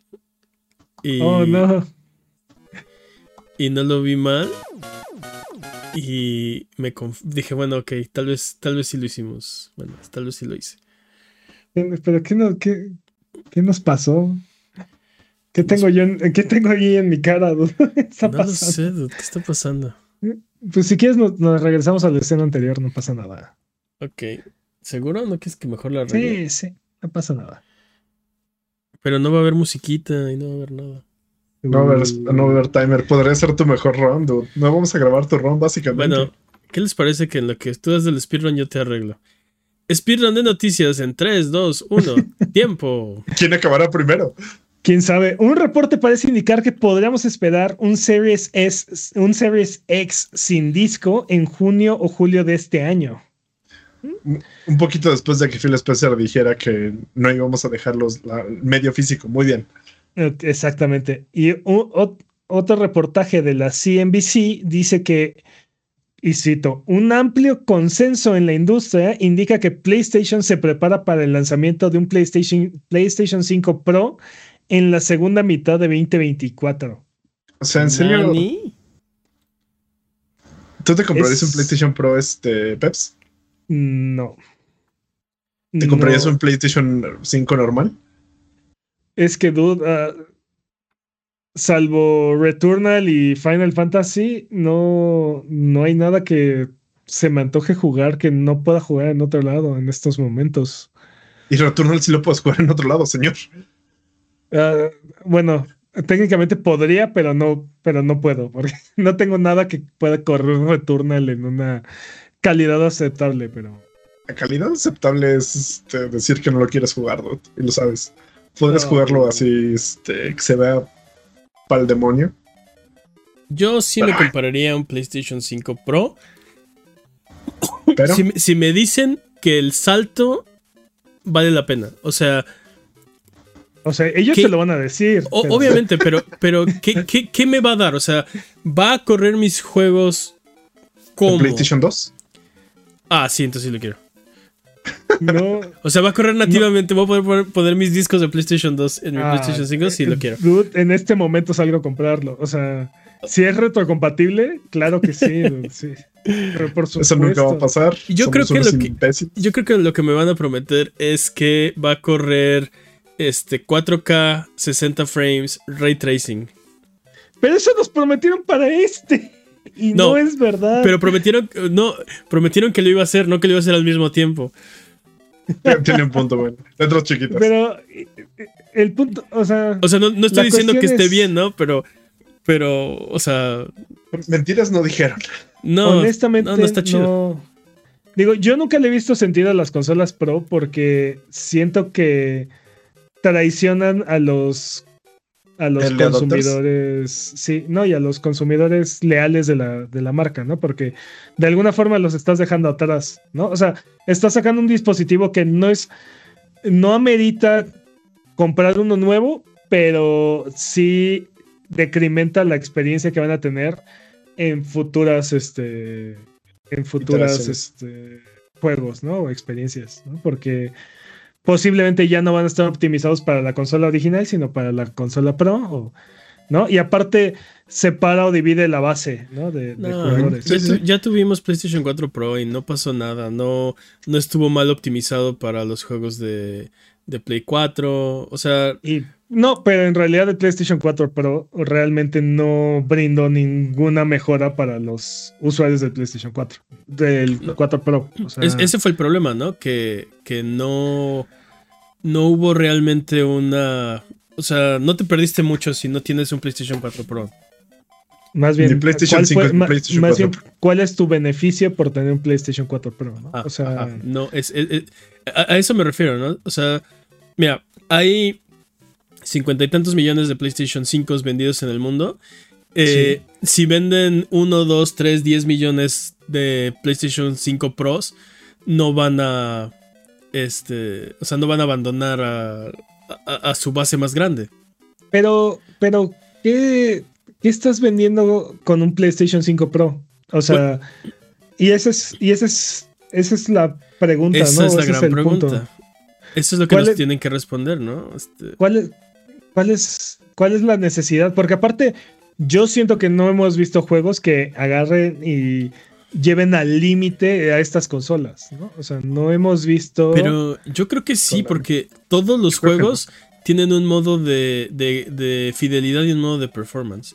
Eso quiere decir que no puede hacer las dos. Ajá, pero... O sea, quiere Dude, decir que ya hay un límite. Ya, ya llegaste en la primer camada de los juegos de esta generación. Ya llegaste a un límite. Pero... No lo sé. No creo que sea suficiente para demostrar el verdadero límite límite de esa consola. Pero. ah, es que, ¿cómo, cómo, cómo, ¿cómo decirlo? O sea, dude, siempre va a haber. Siempre va a haber un hardware más poderoso que las consolas porque Sí. las consolas es, digamos, un software especializado a un precio muy accesible, ¿no? Un hardware Y, especializado, sí. y siempre hay procesadores y tarjetas gráficas mucho más costosas, mucho más Poderosas, eh, sí. sí, disponibles en el mercado. Y estos juegos lo que están haciendo es este, brindándote la oportunidad de eh, sacarle provecho a ese hardware extra, pero en realidad están pensados y optimizados para estas consolas, ¿no? O sea, Ah, ah. no va a salir ni un solo juego que no corra de una manera ace- bastante aceptable en un PlayStation 5. Es una, Estoy de acuerdo, estoy de es acuerdo. una tontería, ¿no? Todo eso estoy de Este, acuerdo. A mí lo único que me indica Entonces- esto es que debo de empezar a ahorrar para el El- PlayStation 6. El punto es, si te dicen, sí, estoy de acuerdo. Si te dicen que vas a poder, o sea, to- todo mi punto es, comprar, eh, consideraría un PlayStation 5 Pro, sí, pero me tienen que decir que hace algo que necesita, o sea, bueno, que, que es, Es que te- atractivo, ¿no? Te lo van a, te lo van a decir, dude, pero en realidad, a la hora de la hora, es muy probable que no, que no pase, porque aparte hemos visto estos, estos incrementos generacionales un millón de veces y Bueno, una sola vez, pero ok. no, no, no, no, o sea, en consolas Ajá. tal vez, ¿no? Pero tuvimos el el 10, el DSi, tuvimos el ah, Un millón de veces da un ejemplo. Muy bien. No, no, no, o sea, Y yo diría que Nintendo, Nintendo va al otro ritmo, ¿no? Tiene su propio tambor. Sí, pero. Pero. eh, El, o sea, el DSi, el New 3DS, el, el PSP Slim tenía más, tenía más RAM. eh, te digo, mi punto es, hemos visto, hemos visto estos pequeños incrementos o estas mejoras, eh, estas, estos pequeños Switch, saltos el Switch. Lite, el Switch Lite, el Switch OLED. No, porque el Switch OLED es igual de poderoso, nada más tiene una mejor pantalla. Sí, pero son, son mejoras El, así el, como- el, New- el- el DSi y el New 3DS, por ejemplo, tenían juegos exclusivos, que Sí, creo que es sí, la, sí. peor, la peor forma de hacer este es, salto es- eso, eso no es un. Eso no es un este. o sea, el, el New 3DS versión no era un 3DS Pro, era otra consola porque tenía sus juegos exclusivos, ¿no? Pero Pues- mira, el punto es, si me dice, si, si sale PlayStation y me dice que tiene un PlayStation 5 Pro y que me va a, y que es la única forma, porque el PlayStation 5 original no va a poder hacer eso, en que voy a poder jugar GTA 6 en 4K, 60 frames, ray tracing, estoy muy tentado. Neta. Dude, Sí. para que puedas jugar, para que puedas jugar en una consola GTA 6 en 4K con ray tracing, tiene que costar de menos 800 dólares. Así, Ok, bajita la mano. ok, 1440p. Ni tú ni yo. ni tú ni yo, PlayStation. 1450. A 60, fra- a 60 frames en 1440p. Es muy probable que el, es muy probable que el PlayStation 5 Pro que el PlayStation 5 que tienes ahorita ya lo haga. Ray tracing. Ah. Es muy probable que lo haga en 1080 a 30 frames. No. O, pon, o pon tu 1440 a 30 frames con ray tracing. Mm, mm, no. Spider-Man 2, por ejemplo. Spider-Man 2 tiene un modo con ray tracing, 60 frames, 1440p. Ajá. Yo creo que puedes esperar algo parecido de Grand Theft Auto 6. Bueno, No va a ser la misma calidad de ray tracing que si, que si lo pusieras en modo calidad, que te va a bajar a 30 frames y bla, bla, bla. Pero creo Eso- que eso es creo lo que, que, yo- poder, creo que es creo que es posible eh, esperar algo así eh, de GTA 6. es- Eso es lo que yo digo. Que si me dicen, vas a poder jugar GTA 6 en tu PlayStation 5 eh, a 60 frames, todo bonito. O con ray tracing a 30 frames, todo perfecto. O No sé. con todo que- en el Pro. Es que ve, Estoy ve lo que me. Ves lo que me estás diciendo, dude. O sea, ¿Qué estoy diciendo? le van a agregar a mi juego otros cinco sliders de, De velocidad. de, De modo calidad. de, de- de calidad y de performance. Cuando la gente que juega en consola lo único que quiere es meter el disco y jugar. O sea, Ajá. literal, Sí, eh, estoy, seguro, que- estoy seguro que el 80% de los usuarios de las consolas no se meten a cambiar su juego o, Pero- o- o- o sus, o sus juegos entre performance y calidad. O sea, Y si tienes, y si tienes, si no tienes un Pro, ni siquiera están activados los 5 sliders extras, entonces para ti es nada. Pero No- si tienes el Pro y le quieres sacar provecho y tienes tus 5 sliders adicionales que le puedes mover para, para dejarlo así. si llegara, si llegara a haber una versión Pro y llegara a tener las funciones que tú dices, te apuesto lo que sea que el 80% de los dueños de esa consola jamás van a tocar esos sliders. Así. No lo sé, dude. Creo que es demasiado dinero como para no tocar Aparte- esos sliders. Tú, exacto. eh, eh, yo creo que yo creo que estás subestimando. No, yo no, creo que no, estás no, o sea- sobreestimando a los usuarios de. No, o Bueno, sea, yo trabajo, solo- yo trabajo- solo- yo trabajo solo- en servicio al cliente y sé que no estoy subestimando a los usuarios, pero creo que el Pro sí es una cosa muy, muy específica para usuarios muy específicos, ya sea las personas pedantes que quieran un Pro o alguien que realmente sabe lo que hace. Es como 90-10. Estoy seguro, estoy seguro que el 80% de los usuarios jamás se van a meter a configurar la- la- los settings de sus juegos. Bueno, ese soy yo. Peps está diciendo, nunca compraría un PlayStation 5 Pro. Está chido. Yo, yo lo que digo, mi caso en particular personal es, yo, sí yo tengo, creo que es una. sí tengo una, una eh, sí tengo un parámetro donde diría, ok, Sony, estoy escuchando y estoy sacando Yo mi creo que es una cartera". venta muy difícil. Yo creo que es una venta muy difícil. Yo creo que va a ser muy difícil que, que PlayStation agarre y una de dos o encuentre el balance entre calidad y, o sea, rendimiento y precio que, que sea significativo aparte y aparte y, y además afecte a los usuarios, te digo, sin que se sientan traicionados tu, tu base original. Va a, estar, va a ser una venta muy difícil. Y aparte, agregarle, te digo, otros tres o cuatro sliders de calidad y, o sea, de, a, a tus, a, a tus settings. Es too much. Pero, pero te Va digo, de- si tienes un, si no, si no upgradeaste, ni siquiera te aparece, te aparecen en gris, así no les puedes mover, ¿no? Olvídalo, tienes para ti. O sea, en- entiendo, entiendo eso, pero de por sí, o sea, Entonces, ¿por qué te ofende mi felicidad? no, está bien. Te Sé odio. feliz, sé feliz, ¿no? La Está única bien. razón por la cual yo me compraría un PlayStation Pro es que espero que no pase que mi PlayStation 5 original se, este, se descomponga. Mira, Sí. cuando. Te comprarías un, te comprarías un, un Super Slim si saliera, o sea, igual que la generación de Play 4, ¿no? Te, te dicen, tenemos este, este que es igual en cuestión de rendimiento y todo al, al anterior, o tenemos este que es más poderoso. Me compré el Pro, o sea, la única razón por, te digo, sería la única razón, se rompió. Tengo una razón para comprarme una máquina más poderosa y es un PlayStation 5. Yo, cuando salió el PlayStation 4 Pro yo no lo compré, no... Sí, como que el cambio... O sea, me hubiera gustado tenerlo en vez del normal, pues sí, pero ya tengo uno, ¿no? No, no es como que, o sea, no es como que voy a double dip, ¿no? Y luego los desgraciados sacaron la versión de los 500 millones. Ay, Dios, qué hermosa versión. Y, es la, y, ese es mi PlayStation 4 Pro.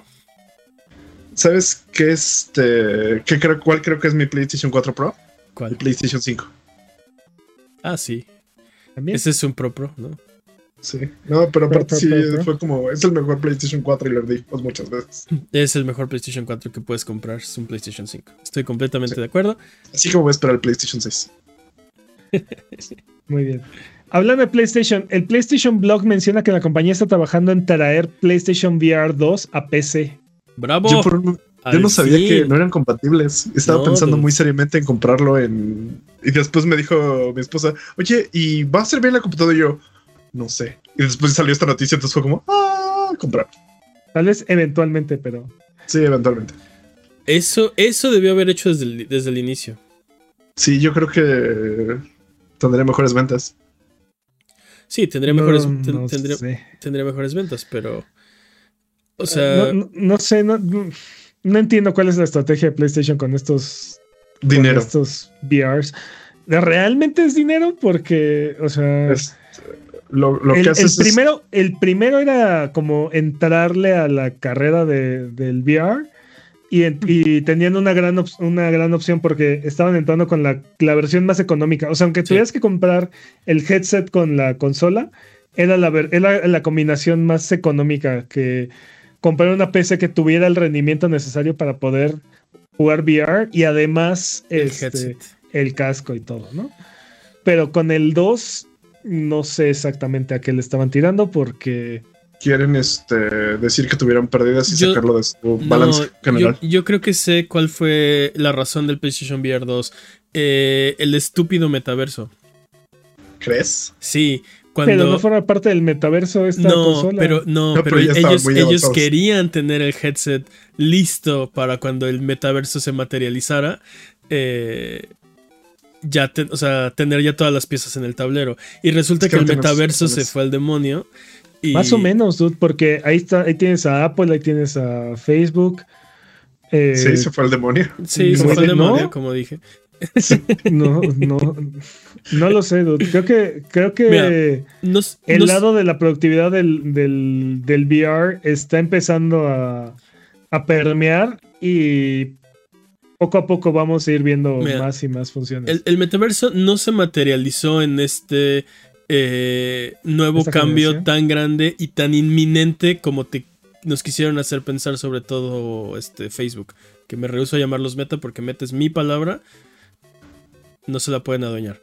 Eh, y qué más. Y, entonces todas las compañías empezaron a brincar a, este Web3 eh, futuro metaverso.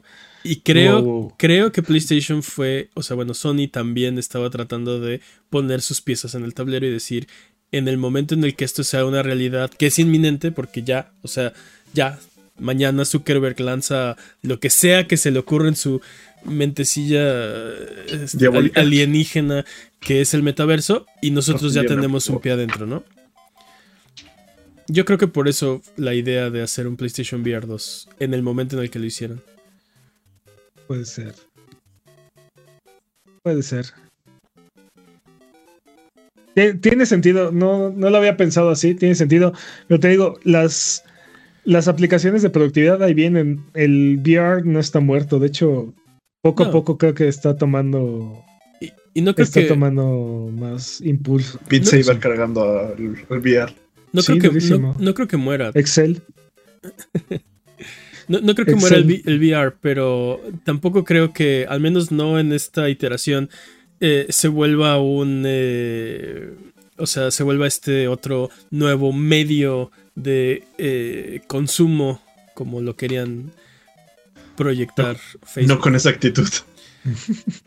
Pues es que todavía hay muchas barreras tecnológicas que nos impiden realmente adoptarlo como como, o sea, a nuestra nuestra Ya Sí, no- pónganme ese explosivo ¿no? en la cabeza. No está ahí todavía, no está ahí. hay muchísimas cosas que hay que solucionar, ¿no? Yo, yo la verdad bueno. nunca he jugado con un VR, entonces sí le traigo muchas ganas. Nada más como. Está, está este, muy padre, de- deberías Pero- intentarlo. Pero no voy a gastar este tanto dinero para eso. Creo que primero voy a buscar un demo o algo así. Ese es el problema, ¿no? O sea, ay, sí, se ve padre el VR. ¿Cuánto está el casco de Apple? No, no está tan padre. No, no se ve tan chido. Sí. Ah, no, prefiero no pasar hambre, gracias. Exacto, Sí. exacto. Sí.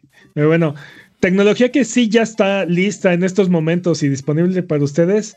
Warframe llega a celulares, dudes. El juego va a llegar a iOS el 20 de febrero, completo con cross-save y crossplay. Bravo. Así es. Warframe ya está disponible, va a estar disponible. Ah, no, ya está disponible para celulares, chavos. Qué locura. Llega el 20 Sí. de febrero, sí. Se espera que Activision Blizzard despida a 136 empleados de los 200 en sus oficinas en Croc. No, en Cork. Bú. Estos son ciento. ¿Cuántos? 36. Más de los que ya habían despedido, ¿no? Así es. O sea, pa- pa- para llegar a los 2000 y cachito. Habían despedido 1900 la vez pasada. Así es. Y bueno, ya sabemos la fecha de salida de algunos de los juegos de Microsoft en PlayStation. Pentiment ya está disponible. Grounded sale el 16 de abril. De abril. Hi-Fi Rush llega el 19 de marzo. Y Sea of Thieves llega el 30 de abril. Rare por fin en PlayStation, señores. Así es. Y bueno. Finalmente, primer juego de Rare en PlayStation en la historia. Inside Gaming reporta que la razón por la cual Hi-Fi Rush no tiene fecha de salida en Switch es porque se va a saltar el Switch y va a llegar directo al sucesor del Switch. Interesante. Yo no veo que, que tiene Hi-Fi Rush que no lo pueda correr el Switch, pero Sí, Sí, o sí sea, corre de Witcher 3. exacto. Creo que, Sí. creo que podría correr. Seguramente corre mejor en el Switch 2 o como se llame. Super Switch, por favor. se me hace una decisión interesante, ¿no? O sea, ¿por qué, por qué te saltarías esta, esta Sí, generación? Sí, no? tiene como 115 millones de consolas, ¿no? O sea, ¿por qué? Es una muy buena pregunta. Y bueno, porque Jimmy lo pidió a gritos durante semanas. Meses. L- Little Devil Inside dio señales de vida y mostró un tráiler de gameplay esta semana. Tú se sigue viendo muy bueno ese Se, maldito se juego. sigue viendo increíble. ¿Y, y crees que me lo perdí? ¿Te perdiste el trailer de Little Devil Si no lo he visto. Oh, maldito sea Jimmy. No, no, pero aparte, ah, son así como, no, ya no lo quiero, ya. ya me perdiste. No, no, no, se ve increíble. O Se sea, ve muy es- bien. es- ese es el problema. Lo vuelvo a ver y es de, ah, sí, lo, lo, lo quiero. Quiero Sí, jugarlo ¿cuál- ya. ¿Cuál es tu maldito problema? Ya No, entrégamelo, pero, ¿no? Pero pero bueno. aparte ni siquiera es como. Yo al menos todavía no entiendo. No, no he visto el último gameplay, pero no entiendo de qué va. Nadie ¿Cómo sabe de Ah, qué no. va este juego. No, no, pero, pero sí ya se ve más redonda la experiencia. Ya, O sea, se ya, ve que ya, tiene- ya con este trailer ya más o menos entiendes cómo va a ser el gameplay. Así. sí, tiene exploración, tiene combate. eh, está. No, no, no, no tengo idea de qué va. O sea, me imagino que eres una especie de. Mm, Detective aventurero. Detective, algo, Cazador. algo así. Witcher. Buscando algo. Y entonces tienes que preguntar y luego ir a algunas locaciones y tal Pero vez también res- se ve resolver problemas de la gente, tal vez. También se ve como que andas buscando, cazando cosas, demonios, no sé. Pero bueno, ¿Sabes? Sí. Me, me recuerda mucho como pequeños dioramas. Y eso creo que es lo que más me encanta de este juego. Pero ajá. pare- parecen pequeñas marionetas o, este, o como figuritas de papel. Está, se ve muy bien. Se ve muy bien. Eh, Helldivers 2 continuó teniendo una gran semana alcanzando ahora los 458 mil jugadores simultáneos. Eh, eh, esto en Steam nada más, lo cual lo pone en el top 20 de juegos de la plataforma Bueno, de todos los tiempos, ¿no? de todos los tiempos. Porque, sí, en, porque el, en el diario está en dos o tres o en cuatro. primero o en segundo lugar, Oh, dependiendo no, que sí. también le esté yendo en ese momento a Counter-Strike, ¿no? Pero Yo no lo he visto en Yo no lo he visto en primero, lo he visto en segundo. Dependiendo de cuántos servidores están abiertos en ese momento. Sí, dude. hablando de servidores, Arrowhead lo- eh, logró elevar la capacidad de los servidores a 700 mil jugadores, lo cual debe ayudar a aliviar la fila de espera. Sí, Este, ya no. Ya debe estar, ¿no? O sea, bueno. Pero, pero No sé, dude, no- el- o sea, antes de que hicieran este update, tú lo viste, estuve dos horas y media en, en- en fila Yo esperando lo vi. poder Yo estuve contigo en una llamada esperando poder jugar. Yo en mi Y- nave y tú en.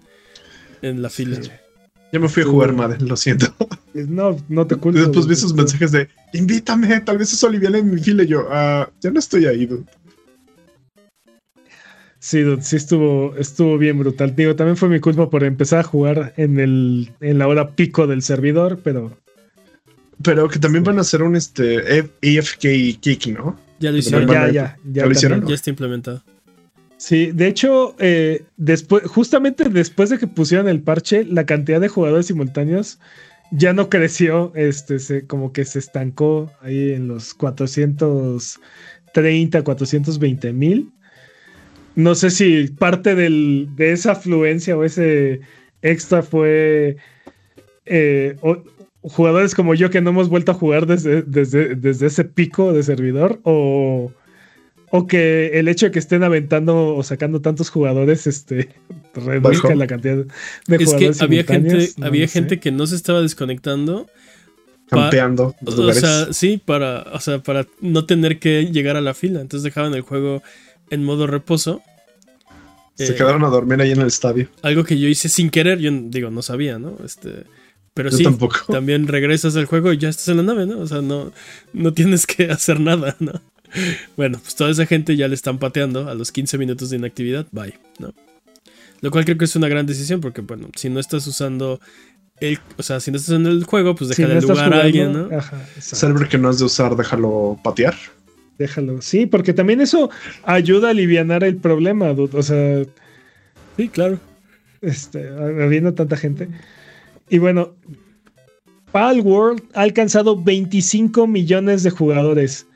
15 millones en Steam, o sea que han vendido 15 millones de copias, y Ujú. 10 millones en Xbox. dude. Este juego es una locura. Sí. 15 millones de copias en Steam. Nice. Dude, me decías hace un par de semanas. Bueno, pero es que Resident Evil este, cuesta 70 dólares. Dude, Esto ya vendió más de lo que vendió Resident Evil en, en dinero. Ah, Esto sí. es- es- Sí, sí. Está, está brutal. dude. Es Sí, muy impresionante el éxito de, sí. este, de este juego. Hablábamos de, de ventas también, ¿no? Y de cómo Resident Evil alcanzó. Resident Evil creo que 4 Cuatro había alcanzado el récord de ventas. 5 Y el- millones de copias en la menor cantidad de tiempo. Y era una fracción de Palworld, ¿no? Y yo te decía, bueno, pero, este, pero Resident Evil cuesta 70, ¿no? Sí, no, pero ya, Ajá. ya le dio la vuelta. Sí, no, ya. Ya le dio por mucho. varias veces. Mortal Kombat recibirá un parche de crossplay el 28 de febrero. Y de paso aprovechan para mostrar eh, gameplay de Peacemaker que va a llegar en marzo al juego. Dude, ya debería ser obligatorio que todos los juegos tengan, todos los juegos que tengan multiplayer tengan crossplay. Sí, Es Por ley. absolutamente necesario. es la ley. Así lo monda el rey. En todas las plataformas en las que esté disponible el juego debería tener crossplay. Estoy de acuerdo. Peps para presidente. Y bueno, hablando de Warner Brothers, para sorpresa de todos, Suicide Squad Kills the Justice League ha fallado en cubrir las, espe- las expectativas de ventas. No. Así es. Yo sé que les cuesta mucho trabajo creer esto, pero no alcanzó a cubrir sus expectativas de ventas. Este juego de 70 dólares con microtransacciones y skins de 50 dólares, que además no tienen colores, no tienen las variaciones de color, este, no alcanzó a cubrir sus pronósticos de venta. Con todo, y, Sorprendente, yo lo sé. con todo y lo que le regalaron a la comunidad por eh, haber estado di- no disponible durante el periodo de, de De Early preventa. Access. de Early Access. ¿Cómo? Pero, pero aparte, este, leí algo en Twitter así como, oh, ¿cómo? Si este juego tiene la clásica hacha de Poison Ivy, que te da más, este, 10, 10 daño de fuego, 20 de hielo. No, ma- y- No, daño de hielo. Y así de, claro, ¿cómo es que este juego tan clásico con ítems como este? Así de, Sí, el hacha de Poison Ivy El tiene daño de de, hielo. Poison Ivy. Ah, Que hace daño de hielo. Obviamente, Poison Ob- Ivy. Obviamente, todo, todo el mundo conoce. O sea, si sabes de Poison Ivy, ¿Sabes? Lo sabes ella que gusta piensas, hielo. plantas. todo- claro. sí. Y el, No, no, y el no, hacha, no. ¿no? Y el hacha Pero de es un hacha, dude. Es un hacha. El hacha de hielo, sí, claro. Que se la, se la robó God of War, ¿no? ¿Te acuerdas? Toda la controversia que hubo. Porque claro, Poison Ivy, su arma de, le- de predilección es un, es un hacha Su hacha de hielo. de hielo. bueno, ya. Ah, Este, oye, este, Sí. espera, pero. ¿Qué significa? ok, no llegaron a sus expectativas de venta. pero todo sigue normal, ¿no? Creo que mientras más te Ah, aclaras la voz, sí, sí. Me Sí. hice un Lolita ya, la que bárbaro. Sí. Sí, de ¿Cómo repente así. nunca, de cómo repente, nunca México la perdonó? De repente así, debes obedecer. No, no, Lolita, ¿qué qué pa- Perdón. Sí. El punto es que, bueno, pero ¿qué significa? Fallaron sus expectativas. Y todo es business as usual. O sea, Hasta ahorita sí no hemos escuchado de despidos ni. ah, no, por favor, que no. nada. Hasta ahorita. No, eso no es culpa de los programadores. No sé qué, no sé qué decirte, pero bueno. No sé qué esperaban en realidad. Aparte, sí, o sea, ya, ya lo veía. Sí, ya lo veía venir. Obviamente esperaban que, o sea, haz, Fue un haz de- hit, haz- pero- haz de cuenta, cambia Palworld y pon Suicide Squad en su lugar y eso esperaban, ¿no? Así de, eso, es Sí, lo, obviamente. eso es lo que va a pasar, vamos a vender ay, Pero- todas las copias del mundo. Así- Todo el mundo va a amar este juego, van a- no, no van a poder tener suficiente, ¿no? No nos ¿por a qué, aman. Helldiver, ¿Por qué aman Helldivers y no Suicide Squad, Ah. Kills the Justice League? Ajá. Porque son- aparte, ¿quién conoce Helldivers? O sea, ¿qué es Helldivers? Sí, sí, son lo mismo. Este tiene, tiene a Batman. O bueno, tenía, ¿no? Sí, exacto. Estoy No, seguro pero- que hay un ejecutivo con el que pase está, premium que puedes está- pasar hasta el final de la campaña. Estoy seguro que hay un ejecutivo que está gritándole a alguien diciendo esas palabras. Estoy seguro. Bueno, Es- esta semana Sorry. por fin From Software mostró el trailer de Elden Ring Shadow of the Earth Tree. Uf. El esperado DLC va a llegar el 24 de junio. Todos sabíamos que íbamos a accesar al, al nuevo reino. Todos sabíamos que íbamos a accesar a la expansión. Dude, se ve increíble. Se ve. Sí se ve muy bien. se- supuestamente es, el- es la expansión más grande que han hecho. O sea. Entonces, si tienes una Estas expectativa. palabras no me dicen nada. Es, es que eh, justo iba a decir, si tienes una expectativa del tamaño de las expansiones de, de Dark Souls o de Bloodborne, ¿no? Que, ya.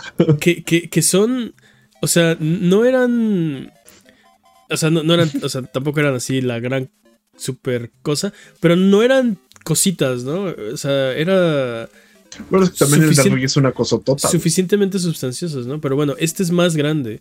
Eh, aparentemente es un área más o menos del tamaño de Limgrave si jugaron el juego. Eh, es, es bastante, o sea, es bastante del mapa original. O sea, hay gente que, que pasó ahí, no sé, cientos de horas sin salir de Limgrave, ¿no? Excepto cuando te llevaban a caer y. Ah, sí, sí. A la fuerza. A la fuerza, sí, de Ren. Es cierto. Es cierto. Eh, tiene, tiene jefes nuevos, tiene armas nuevas. Obviamente, digo, tiene todo nuevo, ¿no? Pero se ve bastante, bastante bien. Se, eh, mi- mi- o sea, se ve más Elden Ring y no. Eso, pare- eso no parece algo malo, ¿no? No lo sé, siento que algo se rompió en mí cuando jugó Lords of the Fallen Dude. Veo a Elden Ring con otros ojos. Ah, ¿Qué? A ver. eh, eso significa que es, es mejor, es peor, es bueno, es malo. Mm, es, es diferente. Tengo otra experiencia con Lords of the Fallen que siento más bonita, no lo sé. Pero, me, me está, o sea, me está estresando este Elden Ring. O sea, lo voy a jugar. No me malentiendan, lo voy a jugar. Pero Sí, creo- tu build ese todo feo de. ¿Qué? De que escupe sangre, no sé qué. que escupe sangre. Está bien chido, güey. Sí revienta. No. Sí se revienta. Jimmy, este, yo sé que piensas que esto es un podcast, pero en realidad es una intervención. ¿Esto que te sientes? Dude, lo he probado con, lo he probado con otros jugadores y revienta bastante bien. Dude, tu vida ¿Cómo- pesta. No, no, no pesta. Ya está calado. Ok. Y bueno, Riot por fin le ha puesto el nombre a su juego de peleas previamente conocido como Project L. El juego se va a llamar 2XKO. O bueno, creo que, es, creo que así se pronuncia. Es Double 2XKO. Creo que me gustaba O sea- más Project L. Y pones la música de de fondo. Digo, Ya. creo que suena a juego de peleas y, e implica que es 2 contra 2, entonces. Ok. Este, dice, KO. dice Riot que se pronuncia como se deletrea, entonces 2XKO. 2XKO, ok. Ujú. Porque vi por ahí que era 2KO, o como que la pronunciación era 2KO, como que te comías la X, ¿no? X. Pues, pues dijo Riot en X que se pronuncia como se, como se deletrea. Ok, 2, 2XKO. 2XKO. Y bueno, tenemos creo un nuevo Pokémon Direct el 27 de febrero. ¡Eh! Vamos a hacer lo mismo que hice pudimos avisar. Así es. Finalmente. Martes. Tiempo. ¡Tiempo! ¡Qué tiempazo, dude! Sí, considerando lo difícil que estuvo ahí el, el nivel del PlayStation 5 Pro, Ah, es- espera, fue, rescatamos el, rescatamos el run. espera, fueron, fueron dos speedruns, ¿verdad? Sí. Por el precio de uno, señores. Ah, Sí, fue sí. nomás Cartón. uno. Perdón. Ok, vamos de regreso. Porque es hora de frotar la lámpara maravillosa y subirnos a las alfombras voladoras para irnos a la tierra de los descuentos. ¡Armado! ¿Qué nos tiene esta semana? Esta, esta también va a fallar, dude, lo siento. Ah, no, está Ah, todo bien. no, todo, está todo bien, está no, bien. muy bien. Perfecto. sí, sí, claramente, claro, todo está muy bien. Sí. En Game Pass ya Bas- tenemos los Bazinga. juegos, los nuevos juegos que van a llegar. Bluey the Video Game ya llegó a Game Pass. Goti. Juego del año, señores. Juego del año pasado. Eh, Bolt Gun, Madden 24 y Dead Island 2, entre otros juegos, ya. Algunos de estos ya están disponibles, otros ya no tardan en llegar. Eh, en, en Game Pass. cuando nos escuchen. Así es. Y en Nintendo Switch Online, Snake Rattle and Roll, RC Pro Battletoads in Battle Maniacs y Killer Instinct y Blast Corps ya están disponibles. Esas son todas las actualiz- actualizaciones de servicios de suscripción. Uh. En ofertas en PlayStation, Need for Speed Hit está en 3 dólares Wow. y Bro Force también está en 3 dólares. Ok. Ese En está, Xbox. Ese juego está gracioso. En Xbox, Windbound está en 40 pesos. Y Persona 3 Portable y Persona 4 Golden eh, están en 400, 401 pesos. ¿Cada uno? No, el paquete ¿El paquete? Uf. que incluye los dos juegos, así es. En Switch, Burnout Paradise Remaster está en 140 pesos. Ok. Y Lost in Random está en 70 pesos. Ah, debería comprar ese. Sí, lo, lo quise jugar cuando salió y no sé qué otra cosa se me atravesó y total no lo he jugado. Pero lo quiero jugar. En PC, Country está en 45 pesos en Steam. Y East Origin está en 45 pesos también en Steam. Ok. Si ninguno de estos precios les parece, Super Meat Boy Forever está gratis en Epic Game Store. Ok. Arbano, del turbante bien parado y la gema bien pulida. Si pudiéramos comprar solo uno de estos juegos, ¿cuál nos recomendaría? Ah, yo soy muy fan de la saga de East. East Origin por 45 pesos creo que es una ganga. Dude, he escuchado que ese es el. Ese es el este JRPG, el mejor JRPG que nadie ha jugado, una cosa así. No Is Origin, sino la saga en general. Pero no son, no son. Son más juegos de acción que JRPGs. Son. Pero sí, son muy divertidos, son. Requieren mucha, eh, muy poca este, actividad mental. Son muy satisfactorios. Se juegan solos. No, Se juegan no, o sea, son, son como beat them ups, pero no, pero son como dungeon crawlers, pero no, están, están buenos, están, están entretenidos. Creo que, creo que son muy serviciales, valen mucho la pena. Y por 45 pesos, no, no, no, no hay que pensarlo. Y de hecho, hay una, hay ahorita una, una venta en Steam de juegos de Is. O sea, este creo yo que es uno de los mejores para empezar.